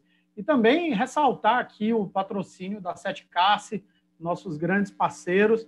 E como se diz no, no popular, né, quando o soldado está no quartel é porque ele quer trabalho. E aí vem uma pergunta para o Clóvis. Né? Clóvis, eu sei que você não estava no, no, banner, não estava na, na, nas mídias anteriores, mas a pergunta chegou para você, então dá teus pulos aí, certo? É, como está o projeto que está no DENIT sobre as obras de expansão da BR-020 que reduz em 300 quilômetros do oeste baiano até o Ceará. Não podemos esquecer que essa região tem a principal matéria-prima do setor têxtil do Ceará, é o algodão. Então, é, é, pergunta para o Clóvis da Sete Cássia. Bola contigo. É, eu, eu não estou bem embasado para essa resposta, mas o que a gente sabe é que esse projeto é, é um projeto antigo, já, já, já foi iniciado em, em várias vezes, mas há uma parte que complica é a gestão. E eu acredito que a gestão é quem está atrapalhando essa obra, esse, esse acontecimento. Se tudo corresse normal, tudo isso já estaria pronto, certo? Nós temos esses impactos, nós temos coisas que demoram 10 anos. Nós estamos aqui bem próximo, aqui no, no anel viário do Maracanã. O quanto tempo está aquilo ali? Não é? E é uma coisa que está na cara da gente, a, a, a, o que circula ali, ali é o nosso polo industrial, circula ali e não anda, não anda, certo? É, é, verba por cima de verba, e vai construtora e vem construtora, e não se conclui. Então, a gente, eu não tenho como lhe dizer isso especificamente quando. O, o, Marcelo Maranhão ele tem mais embasamento do que eu, mas os meus olhos e como eu vejo é isso, é gestão, é vontade de fazer. E o que o pessoal quer mais é ganhar, mas não quer executar a obra e concluir onde seria ótimo para a nossa região. É isso. Marcelo, a bola está contigo agora. Clóvis passou para você. Boa tarde. É, é, o projeto ele anda a passos de tartaruga, tá certo? Nós entendemos que esse projeto não é a solução. A solução é a interligação e a conclusão da ferrovia norte-sul com a transnordestina interligando ao porto do Pecém. Tá certo? Essa é a solução real. É o que nós exatamente o que nós estamos tratando da intermodalidade. Tá certo? Nós precisamos andar com a ferrovia Norte-Sul e principalmente com a Transnordestina, com essa interligação ao porto do Pecém e aí sim, como foi colocado, as longas distâncias têm que ser feitas por dois modais, ferroviários e no nosso caso aqui o marítimo tá certo? É, é, não é função do transporte rodoviário essa longa distância, embora o nosso sistema brasileiro é, esteja pautado no transporte rodoviário de carga. é exatamente o que o Clóvis disse. Nós temos, precisamos avançar em alguns pontos aqui no Ceará. É, conclusão da, do anel viário que interliga o Porto do Mucuripe ao Porto do Pecém. Tá certo? Essa obra já está acontecendo há mais de 10 anos e nós não temos conclusão. A duplicação da BR-222, que faz parte também dessa obra. O acesso pela CE 155, que interliga a BR-222 ao Porto do Pecém, que está em estado de calamidade. Tá certo? Então, enquanto nós não estivermos com essa infraestrutura básica pronta para que a intermodalidade aconteça com eficiência, e aí sim, embora tudo isso esteja acontecendo, os dois portos aqui da região metropolitana de Fortaleza, o Porto do Mucuripe e o Porto do Pecém, vem crescendo sua movimentação dia a dia apesar de todos esses problemas da pandemia, os dois portos aumentaram a sua movimentação. Tá certo? Nós, no transporte rodoviário de carga, principalmente no que diz respeito à parte de contêiner, tá certo? Os números não são piores exatamente por conta desse aumento da movimentação dos portos. Porque se não fosse isso, os números seriam muito piores do que está acontecendo. Então, nós pregamos isso a intermodalidade é a, é solução para essas questões, tá certo? E aí é, a gente tem feito, o Walter é, sabe disso, a gente tem feito pleitos, em cima de pleitos com o ministro Tarcísio, com o, todos com o Marcelo, secretário de, de, de Ferrovia e Transporte Rodoviário, para que a gente avance no transporte ferroviário aqui do Nordeste. O Norte está bem servido, digamos assim. O Sul tem um serviço compatível, mas nós no Nordeste estamos muito a desejar no que diz respeito ao transporte rodoviário, para que a gente faça essa intermodalidade com eficiência. Gente, a gente passa agora para a reta final do nosso webinar, né? São 17h28, acho que mais 15, 20 minutos no máximo é, de debate. Então, eu vou trazer algumas outras perguntas que foram colocadas pela, pela audiência. O André Defásio, é, atualmente a questão do Covid está causando algum impacto ou atraso no tempo de atracação de navios? Uma pergunta específica, né? É, vamos ver. Murilo, e aí alguns elogios, né? Murilo Barbosa, parabéns, Enide, pelo evento. É, Coronel Romero, excelente iniciativa da prática. Assunto de momento, excelente seminário. Contato geral da Sete Carce, excelente iniciativa. É, Hanner Pinto, da Central Comunicação, nosso grande parceiro tecnológico e de comunicação, dando os parabéns. É, a gente está com aproximadamente 73 pessoas oscilando aqui na nossa audiência. Então, uma pergunta do Maurício Pacheco. Doutor Walter, ainda sobre o OTM, esse é um assunto que não quer calar aqui, certo? É, Pós-Covid, qual seria o melhor caminho para retornar-se à discussão de forma pragmática sobre o reequilíbrio e unificação de impostos que estimula a figura da OTM? Acho que essa pergunta é para o doutor Walter, mas é, todos nós podemos dar essa contribuição. Eu gostaria de iniciar falando especificamente do tempo de atracação, porque eu acho que entre nós três aqui eu, eu sou o mais próximo do, do mar, mas é, é, o tempo de atracação, o André sabe bem, o André de fase sabe bem que que depende muito do, dos serviços e do terminal e a relação das linhas com os terminais. Mas eu vou falar do meu caso. Eu, lá no Septiva Tecom não tive nenhuma mudança em, em termos de tempo de atracação. Continuamos com os mesmos padrões anteriores e tal.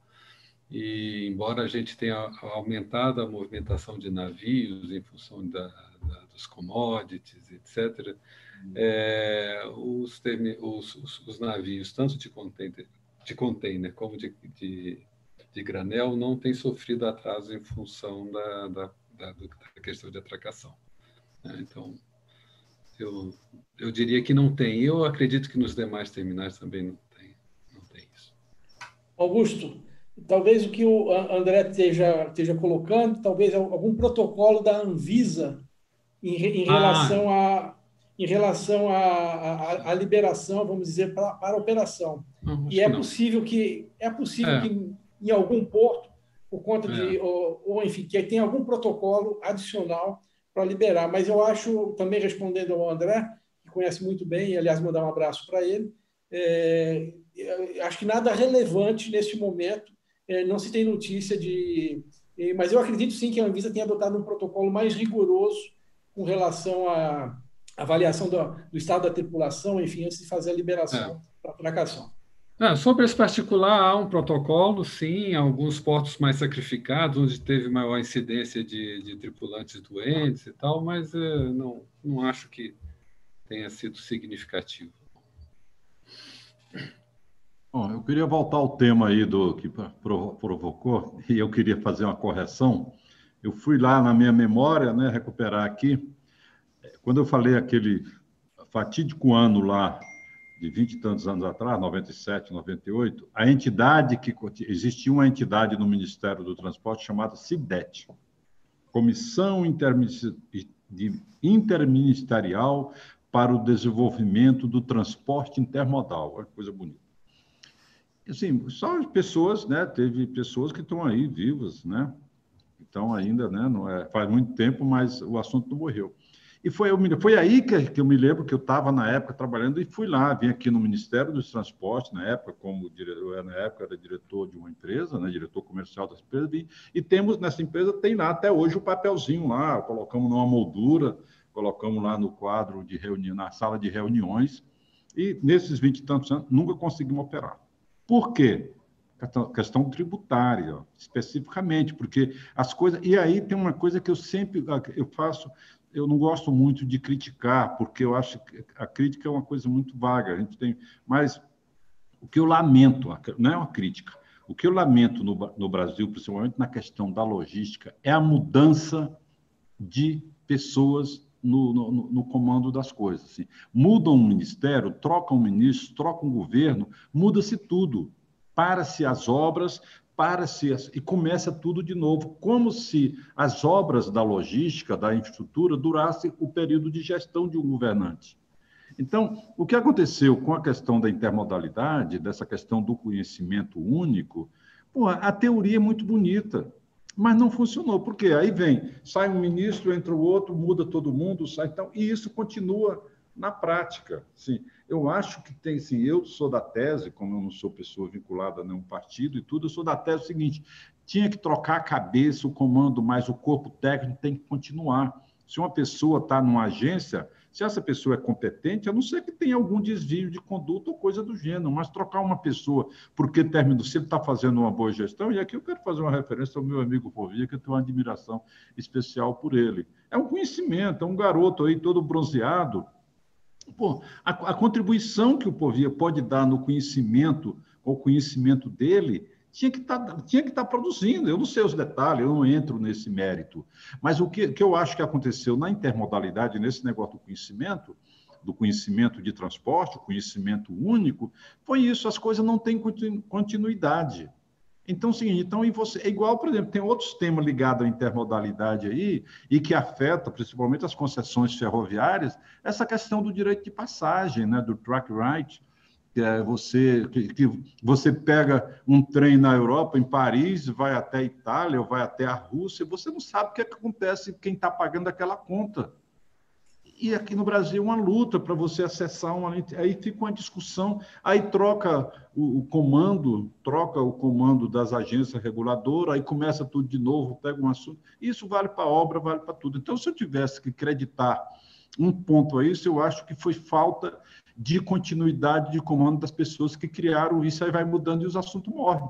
Aí fica lá na gaveta e volta e passa-se 23 anos, que é exatamente o período que começou a discutir isso e que quem quiser provar isso, eu, eu, me lembro que eu guardei isso na minha sala, lá no, na sala de, de troféu e tudo, lá na Tora. A Tora ainda tem isso em alguma gaveta lá. O certificado dela com o OTM, Operador de Transporte Multimodal. E aí, por que, que não andou? Por isso que eu repito, é a culpa do operador? Não é, porque se tivesse estímulo, estaria fazendo. Então, eu acho que para mim eu só acredito a isso e não opera. Enquanto você não tiver uma coisa para pegar uma determinação, não conclui. Eu espero, quer dizer, é uma coisa que quem deve liderar isso deve ser uma Secretaria de Transporte Terrestre, lá do nosso amigo Marcelo, que também tá fazendo um bom um bom trabalho lá na frente, ou então a NTT, ligada à área tributária, mas assim, o assunto, na verdade, não anda. Não anda porque, do ponto de vista prático, não funciona. Se funcionasse, as empresas fariam. Tá? É esse comentário que eu faço, e assim, o que eu faço? Lamentar, e eu acho que tem que se retomar isso, porque é claro que é óbvio, é óbvio que funciona. Tá? Eu só queria aproveitar que eu estou falando aqui, viu, Marcelo? É, eu não sei como é que você vai dar. Eu tenho um, um tema que está aqui na lista de, do roteiro, assim, eu queria um tema que eu gostaria de falar, vinculado à multimodalidade. Na hora que chegar o tempo oportuno, está lá nas últimas perguntas aqui que a gente tem, tá? Tá ótimo. Vamos, vamos para a rodada final, né? É, assim, Está chovendo de pergunta, a audiência é muito qualificada e as perguntas estão é, é, exigindo um pouco mais da gente, né? Então, o Carlos Alberto da TC pergunta para o Povia, né? Qual é a liberação, qual é a previsão de liberação de bandeira para os armadores estrangeiros nas cargas gerais e ou projetos? Exemplo, equipamentos eólicos, pastores e geradores. É, o Carlos Maia pergunta também sobre portos o Programa de Modernização de Portos, Reporto, ter, é, terá o término da sua vigência em dezembro de 2020, está aí. Existe um projeto tramitando no Congresso que prevê a sua prorrogação até 2025. Não existe um grande risco de vermos o reporto perdendo a validade em razão do funcionamento contingenciado do Congresso em relação à pandemia. Aí vemos um, um, uma questão regulatória bastante séria também.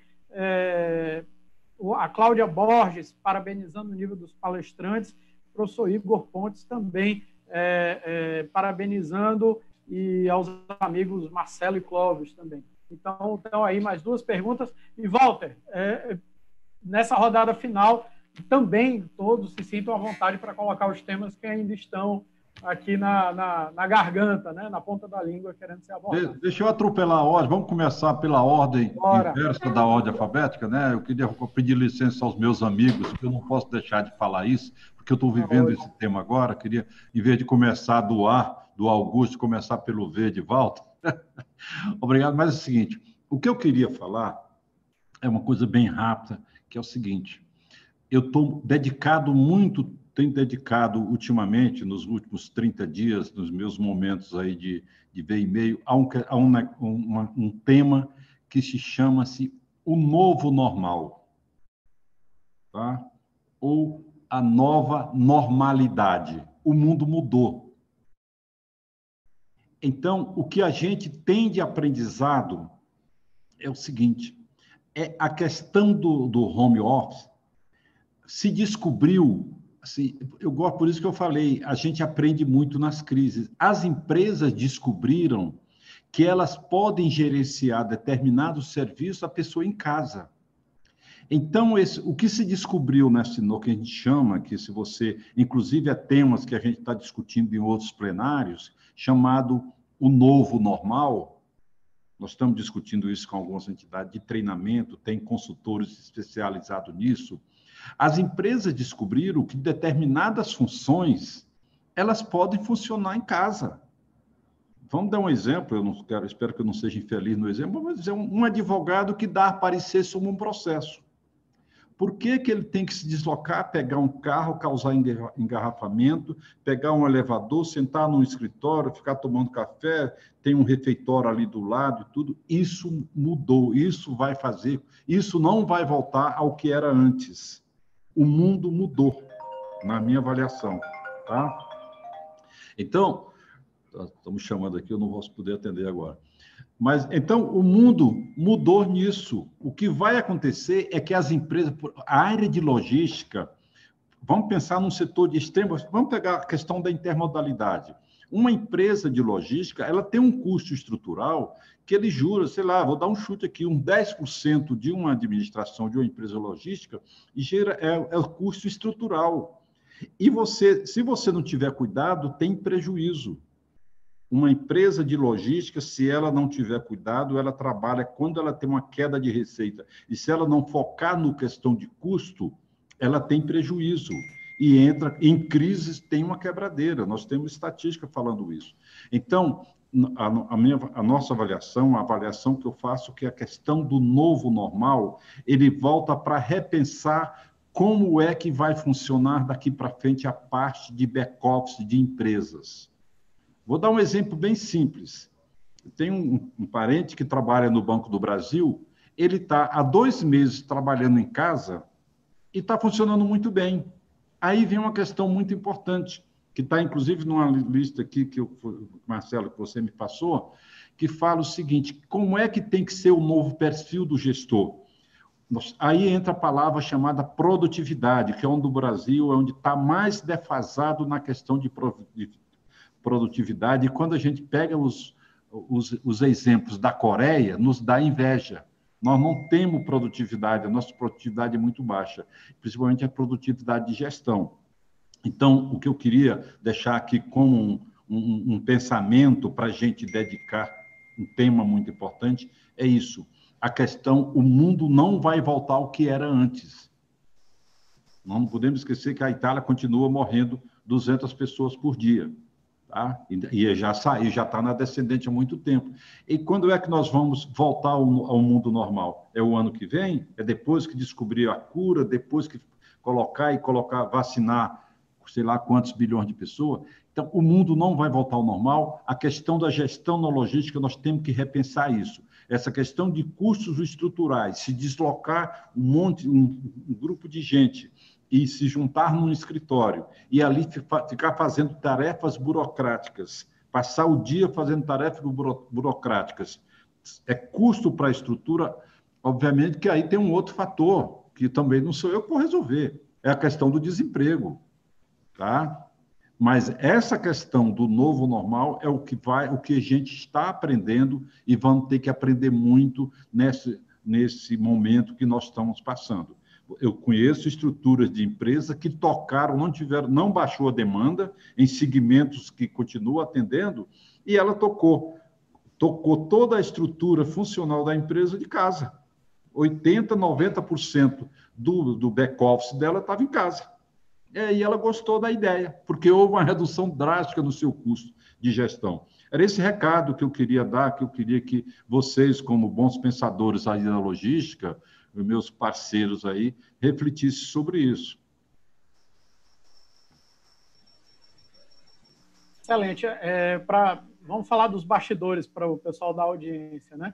Nós fizemos algumas perguntas de aquecimento enviadas para os palestrantes e aí a, a, a, interação com o público foi tão forte que a gente acabou deixando essas perguntas para um segundo momento para privilegiar aí o público. Muito obrigado, Walter, pela contribuição. O novo normal é, é, algo. A gente quer voltar à normalidade, mas não à normalidade anterior. Né? A gente quer um mundo diferente pós desse Covid. E, sem sombra de dúvida, o home office, o teletrabalho é uma tendência que veio para ficar. Então, passar a palavra para o Augusto, para o Mário, né, para fazer de trás para frente agora, e a gente faz o fechamento com o Augusto. Ok, eu vou primeiro responder a pergunta do Carlos Alberto, ele fala da, da questão de bandeira né, para o transporte de carga geral. Esse assunto, Carlos, ele está sendo endereçado na, nesse projeto que eu falei da BR do Mar. É, inicialmente se pensou em fazer um decreto, depois pensou-se numa medida provisória, mas parece que vai ser para o projeto de lei mesmo. É, numa live nessa semana, o ministro Tarcísio, questionado, disse que isso já está já um texto de consenso entre o Ministério da Infraestrutura e o Ministério da Economia. Então isso deve chegar ao Congresso agora nos próximos dias, né? E bom, aí vai ter todo um trâmite é, processual de legislativo mas como o próprio Walter colocou, uh, inclusive o trâmite legislativo está mais rápido em, época, em épocas virtuais, né? a gente tem visto alguns processos eh, legislativos tendo corrido rapidamente. É, respondendo a outra pergunta sobre o reporto, que termina agora no, no, final do ano. Eu não acredito que, que haja qualquer retrocesso, acho que o reporto vai ser é, validado. Tem muita gente trabalhando nisso. E, como disse, o Congresso está é, tá produzindo muito. Eu acredito que, que vai ser revalidado é, proximamente e vamos ter aí mais um período de, é, de cinco anos para o reporto. E, e, como considerações finais, eu, é, eu acho que fica realmente a, a, a mensagem de que é, tempos é, desafiadores, mas repetindo que o Brasil é um país de oportunidade, acho que é, nós vamos retomar a, uma agenda é, que não é de governo, é uma agenda de Estado, é uma agenda para a sociedade brasileira é, muito boa, muito positiva. É, acho que temos a, a, uma oportunidade de aprendermos com, com, com, essa crise, corrigir alguns rumos, mas principalmente retomar uma política pública que vinha sendo, é, falando agora é, especificamente de infraestrutura, né? e de economia também. Uma, uma, é, nós estamos com, com um momento econômico é, bastante bom. A taxa Selic nunca esteve em níveis tão baixos. Né? É, nós temos um, um, bom momento de liquidez no mundo. Somos um país de oportunidades. Então, essa passagem né, de um Estado mínimo para, uma, para um movimento de desestatização é, é, uma agenda oportuna, é uma agenda importante e creio que vai ser recebido é, é, por, por, pelo, pela iniciativa privada de, de forma bastante positiva. Acho que a, a, o modelo do, dos projetos de desestatização, é, pelo menos aqueles que eu conheço mais, mais proximamente do setor de transporte, está muito bem construído. Nós temos um, um, um comandante hoje no Ministério do, da, da, Infraestrutura, o ministro Tarciso, é, do mais alto gabarito, montou uma equipe técnica fora de série, cheia de camisas 10. Acho que a gente está num momento bom, portanto, de, de entregar para a sociedade aí é, projetos interessantes, dentro, repito, dentro de um modelo importante de, de desestatização que, que vai gerar empregos, vai gerar é, provisão de infraestrutura, o que acaba reduzindo o custo do Brasil, enfim, é, gerando um círculo virtuoso para a nossa economia e para o nosso país, ou seja, com benefícios socioeconômicos, que é, ao fim e ao cabo, que a gente precisa. Antes de concluir, queria mandar um abraço ao vice-almirante Murilo, ele está acompanhando aqui a nossa, a nossa reunião, mandar um abraço para ele, para o Gesualdo, para a Cláudia, para o Alfinger, e, e terminar com uma, com uma mensagem realmente de, de é, de esperança de que a gente sai maior dessa crise do que entrou. É isso. Muito bem. Os serão exaltados, né, Augusto? É, exatamente. É, vamos lá. Eu só queria, antes de entrar nas considerações finais, fazer uma correção, uma, uma, um complemento, não uma correção, sobre a questão da atracação. Eu recebi uma cola aqui de que a, em Santos está com problema efetivamente de atracação por causa de, de, quarentena em razão da Covid. Já teve seis, já aconteceu com seis navios, quatro já foram liberados e dois continuam parados em quarentena. Isso, de fato, é o imponderável da crise, né? Uma, um atraso, de fato, na atracação em função da, de quarentenas aí determinadas pelas autoridades sanitárias. Quanto Quanto ao reporto, é, eu concordo com o Povia. O reporto é sempre um estresse no finalzinho, se renova, não renova, como é que fica. Eu já passei por isso. Cabelo branco serve para isso. A gente já passou, a gente passou por algumas renovações de reporto. Eu também acredito que que a responsabilidade com, com o desenvolvimento do país sempre pesa mais nessas horas e, e termina que, que não há descontinuidade. Eu, eu, quero acreditar que, que não vai haver problema. É, também, em cima dos temas previamente acordados, eu queria valorizar um tema para concluir a minha fala, é, que é o e-commerce. Eu acho que estava no nosso rol, né, Marcelo, dos assuntos. O e-commerce é uma realidade já há algum tempo, mas ele, ele recebeu um incremento muito forte nos últimos tempos.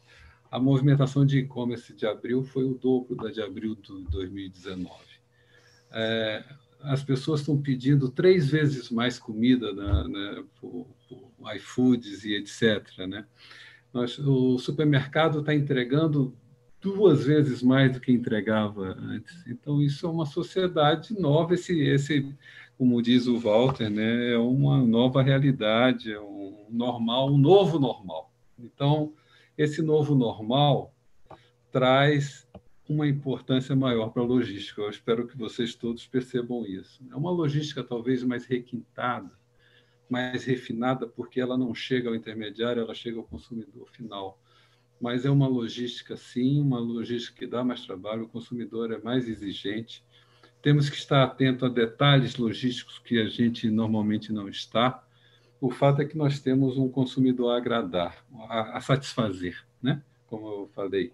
Então, essa logística fina, vamos chamar isso de logística fina, é a nova realidade de todos nós que trabalhamos com logística. Desde lá do porto, desde o pagamento, da contratação do frete, do caminhão, do, da, da, seja o que for. Nós vamos trabalhar com coisas mais unitizadas, mais, mais no detalhe. E aí, talvez porque teve essa importância tão grande aí do OTM, porque o OTM é a, é a linguagem que conversa entre a carga pesada e o consumidor final. Enfim, eu acho que o nosso, o nosso, a nossa conversa aqui foi muito proveitosa nesse aspecto, porque ela juntou algumas pontas que é muito importante para a sociedade brasileira em termos de em tempo de Covid e de pós-Covid, certamente. Eu também compacto do otimismo, acho que poderemos sofrer sim alguns problemas econômicos num primeiro momento, mas nós vamos saber sair disso como sempre soubemos sair das nossas crises com melhores, né, como diz muito o povinho. E, finalmente, agradecer a oportunidade. Eu acho que eu falo em nome do Mário, em nome do Walter. Agradeço aí a oportunidade de estar aqui junto, de estar com os meus colegas aqui conversando e, de alguma forma, tentando contribuir para superarmos juntos esse momento difícil. Muito obrigado. Bom, os comentários aqui nas redes sociais são do altíssimo nível do debate e não se poderia esperar menos tendo Augusto, Mário e Walter aqui presentes. Eu queria, para as considerações finais, passar a palavra para o Sete Cassi, nosso patrocinador da, da webinar, é, e aí passo a palavra para Clóvis ou Marcelo Maranhão é, fazerem as falas de fechamento. Eu quero, é, eu, eu acho que eu estou sem imagem, mas não é problema, eu, eu, vocês ficam só com a minha voz. É, eu quero, é, primeiro, também parabenizar aos, aos, três, aos três palestrantes e, em nome do meu amigo Walter, da CNT, certo? Quero agradecer a, a todos vocês, a equipe da ENID e a todos nós que fazemos a logística do Brasil. E torcer para que nós passemos por tudo isso e, e, e, vamos começar com uma vida nova, com um novo trabalho, com essa, essas coisas que nós estamos aprendendo e que o nosso amigo Walter já no final falou. Então, nós temos que inovar. Nós vamos inovar e nós vamos passar por tudo isso. Eu quero agradecer a presença de todos vocês. Muito, muito obrigado. Um forte abraço a todos. Marcelo, quer falar alguma coisa? E apenas é reforçar as palavras do Clóvis, agradecer o Walter, Mário, Augusto, tá certo? Participação importantíssima, tá certo? Muito esclarecedoras e a gente tem trabalhado junto diuturnamente para melhorar as condições da, do transporte e da logística, principalmente no Ceará, no Nordeste, e alguma contribuição também para o Brasil. Agradecer a você, Marcelo, pela condução desse debate, Enide e toda a equipe da prática pela parceria que tem se firmado com o Setcast ano a ano, a gente cada dia mais próximo, mais produtivo, tá certo? E meu muito obrigado a todos.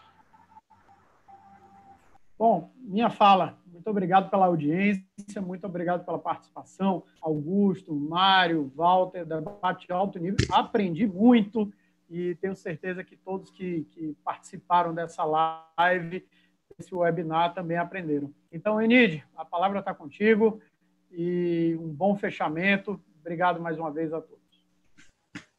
Bom, queria nesse dia 13 de maio, né, que é um dia abençoado por Nossa Senhora de Fátima, é, dizer que foi uma benção estar aqui com vocês, meus amigos, Augusto, Mário, Walter, Maranhão, Clóvis. Eu sou uma mulher de muita fé.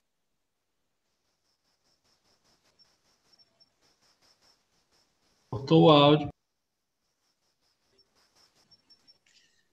É, eu quero dizer que hoje, nesse dia 13 de maio, é dia de Nossa Senhora de Fátima, quero reafirmar a minha fé, a minha fé, né, que nós vamos sair renovados dessa crise, reinventados, certamente não seremos os mesmos, nem voltaremos para o mesmo planeta, nem para o mesmo mundo empresarial. É, quero dizer que foi uma tarde muito rica, Quero agradecer meus amigos Mário Povia, Augusto Wagner, Walter Luiz, Marcelo Maranhão, Clóvis, nossos patrocinadores, a todos vocês, essa audiência rica, qualificada do Brasil todo que estiveram conosco até agora. Né? Quero abraçar a todos, é, quero abraçar especialmente em nome de todos os parceiros de Brasília, o meu amigo Murilo, tá? Aqui de Fortaleza, quero agradecer o André Magalhães, o Carlos Maio, o Carlos Alberto, o Coronel Romero. Em nome dele, abraçar todos que estiveram aqui do Ceará. E dizer que foi um prazer muito grande. Quero agradecer o Marcelo Bandieira, nosso facilitador, nosso mediador, a toda a minha equipe, que junto com vocês estamos nos reinventando para deixar é, informações qualificadas nesse momento de pandemia, levar através das nossas redes sociais, do nosso projeto webinar, sempre informações estratégicas nesse momento tão importante que nós todos estamos precisando dessas informações com critério, informações é, íntegras, né, para que a gente possa, mediante essas informações validadas por pessoas especialistas como vocês, podermos a cada dia melhorarmos o nosso negócio, nos reavaliarmos a cada semana, né, e juntos todos passarmos por essa crise. Tenho certeza que essa cadeia produtiva da logística, tão importante, e todos esses modais muito bem colocados aqui por vocês, sairão renovados, sairão mais fortes, sairão reinventados, principalmente tecnologicamente, dessa crise. meus amigos, muito obrigada. Esperamos nos ver em breve na Expolog, em novembro. Um abraço, uma, uma excelente restante de semana, um grande abraço a todos, que Deus os abençoe.